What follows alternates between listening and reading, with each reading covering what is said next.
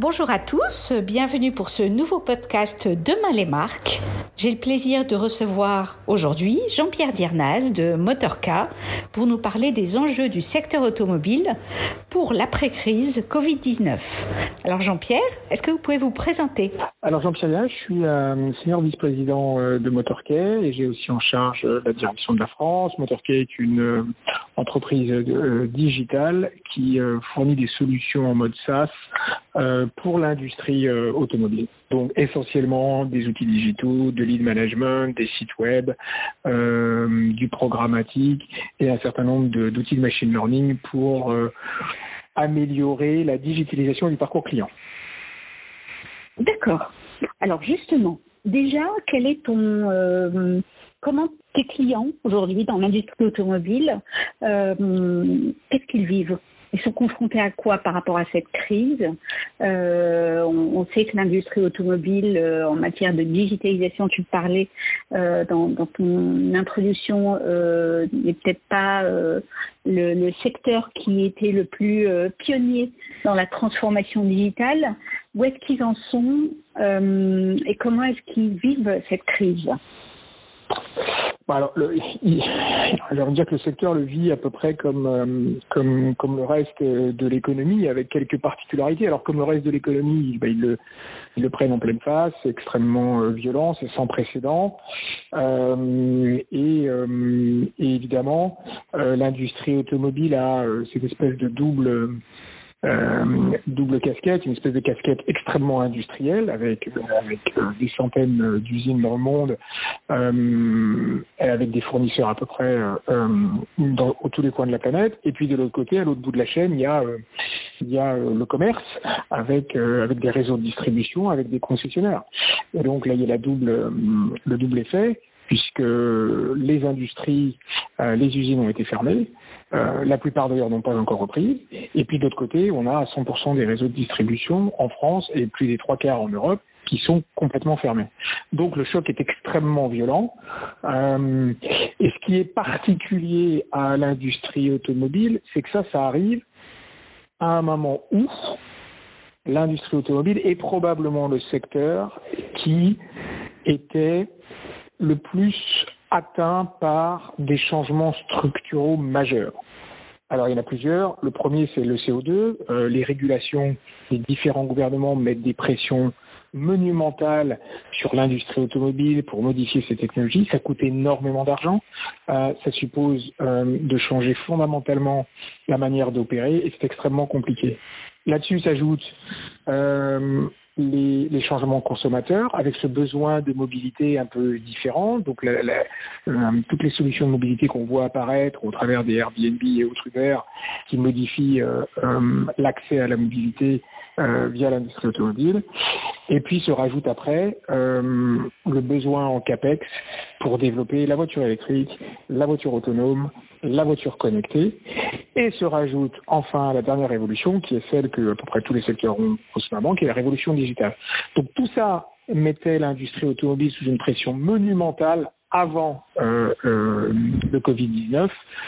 Pour vous dire que le Covid-19 ne fait que rajouter un petit peu de complexité dans cette euh, dans cet armageddon euh, automobile. Alors justement, comment, quel est aujourd'hui le rôle des directions marketing et digital pour euh, peut-être atténuer une, euh, j'espère, euh, sortie de crise prochaine? Alors il y a, plusieurs choses. La première, c'est que dans cet environnement où le lien physique est complètement euh, interrompu, il reste effectivement le lien digital. Et euh, les chiffres aujourd'hui, ça dépend un peu comment on les regarde et, quelles sources on prend, mais pour la faire très simple, là où, où, le lien physique a disparu à 100%, le lien digital a perdu à peu près 35 à 45%. donc, donc il reste encore un lien euh, qui est créé. Euh, les sites euh, ont perdu 40-45% à peu près de leur trafic. Le trafic organique a perdu à peu près 30-35%. Ça veut dire qu'il reste quand même un volant d'attractivité, un volant d'interaction digitale. Et la priorité absolue pour les directions marketing et digitales, c'est de gérer au mieux l'existant. Ça, c'est la priorité très très court terme. La seconde priorité, c'est évidemment de préparer la reprise. Euh, cette reprise, euh, elle va évidemment arriver. Alors quand est-ce qu'elle arrivera? De manière très graduelle, de manière rapide, de manière plus séquencée? On ne sait pas encore, mais on sait qu'elle arrivera. Et il faudra être prêt à 100% le jour J. Et moi, je cite souvent l'analogie du marathon. Si vous avez décidé de faire un marathon dans trois mois, il faut commencer l'entraînement maintenant. Sinon, vous n'avez aucune chance de finir les 42 km à peu près de manière correcte. Euh, donc, euh, le message pour les pour les euh, pour les départements marketing, c'est de commencer à faire un peu de, sérieux, de scénario planning et des et de l'anticipation pour s'assurer d'être prêt le jour de la reprise. L'un des scénarios euh, qui me semble, à mon avis, le plus euh, le plus important à très court terme à travailler, c'est celui qui consiste à dire que euh, on aura un déconfinement euh, progressif, c'est-à-dire qu'on aura un retour à la mobilité progressive qui va naturellement euh, euh renvoyer les clients dans les showrooms, dans les ateliers. Et donc, il va falloir gérer cet afflux qui potentiellement peut créer des embouteillages, notamment sur toute la partie après-vente. Ça fait trois mois où ça fera pas loin de trois mois, on va dire, assumons que la reprise se fait au mois de juin, on pourrait imaginer trois mois sans aucune intervention à l'atelier, sachant que les ateliers à peu près dans la plupart des grandes villes aujourd'hui en France ou en Europe sont saturés, c'est-à-dire qu'on risque d'avoir un afflux monumental et, on peut rajouter euh, de la crise à la crise, c'est-à-dire avec euh, avec la, finalement euh, perte de revenus, perte de chiffre d'affaires par l'impossibilité de pouvoir traiter tous les clients qui reviendront en même temps. Donc il faut travailler à des scénarios de d'horaires d'ouverture, à des scénarios peut-être de, de, de, deux équipes, euh, d'ateliers qui ouvrent jusqu'à 10 heures le soir, des choses comme ça pour pouvoir prendre euh, la totalité de cette charge qui arriverait et, euh, et qui au-delà du service client serait une, une perte de chiffre d'affaires euh, euh, si, si les choses n'étaient pas anticipées. S'agissant des plans marketing, si on prend, on va dire, une variable à peu près moyenne, qui est de dire qu'un plan marketing ne commence à avoir ses effets que trois semaines après ses débuts, pour des médias très court, très court-termistes, pour les médias un peu plus long-termistes, on va dire que c'est six semaines. Ça veut dire que euh, si on assume une reprise euh, en juin, il faut commencer à activer les choses début mai pour pouvoir euh, espérer avoir euh, des effets significatifs dès le jour de la reprise. Alors moi, je pense qu'il faut euh, absolument arrêter de communiquer en ce moment. alors ça n'engage que moi, mais, mais je pense que je vais préciser un peu les choses. Disons que il ne faut absolument pas rentrer dans une démarche transactionnelle en ce moment. Ça me semble hors, hors propos.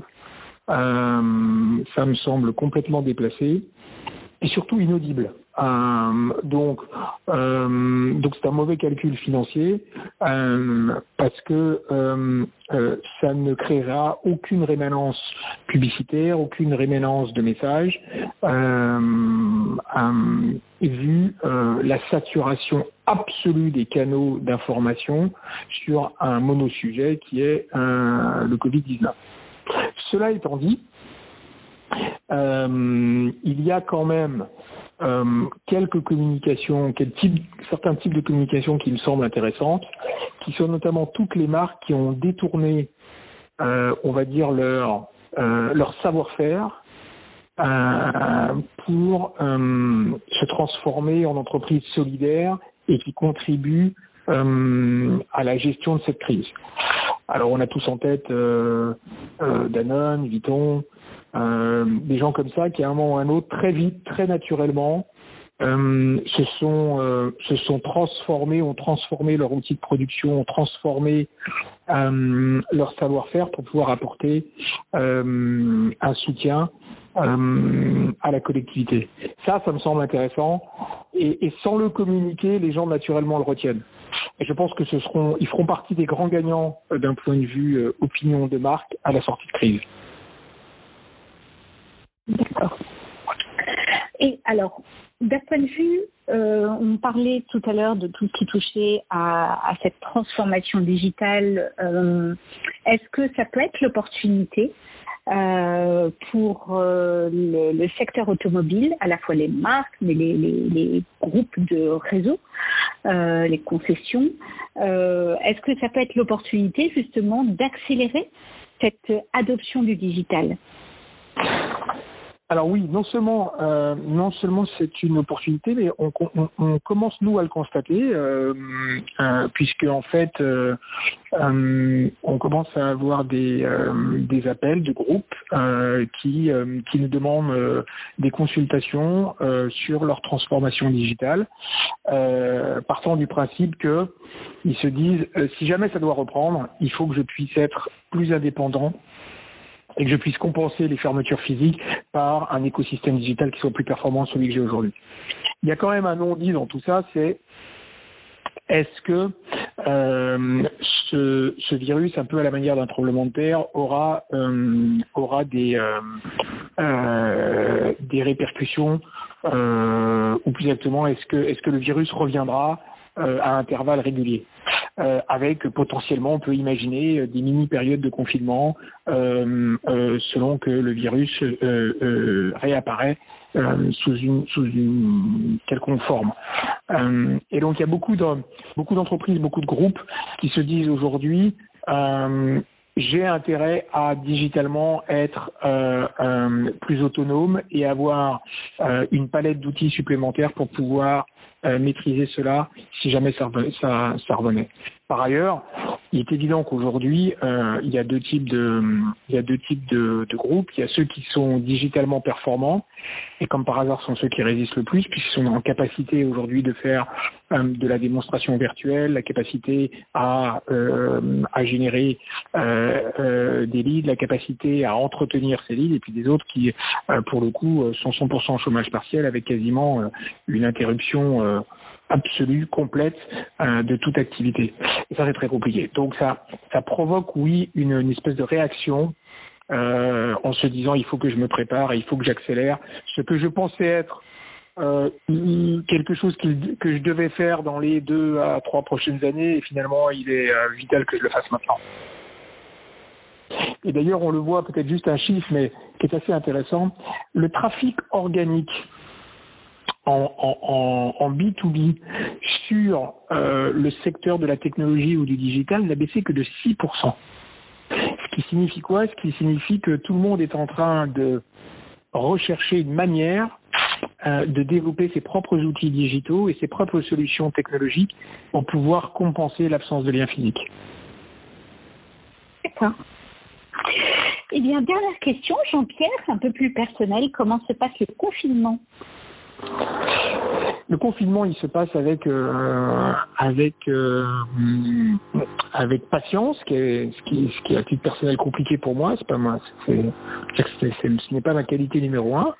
Euh, mais on va dire que par rapport à à l'impact de ce qui se passe aujourd'hui, je me considère comme extrêmement privilégié et donc je profite de ce confinement pour euh, pour travailler au mieux, pour pouvoir donner le maximum de support aux équipes et pour euh, nous assurer justement une reprise dans lequel euh, dans laquelle l'entreprise pourra pleinement donner sa, sa capacité de réactivité et supporter en quantité et en qualité les demandes de digitalisation qui effectivement sont en train d'arriver et qui vont créer euh, clairement euh, un volant d'activité euh, extrêmement fort une fois le confinement terminé.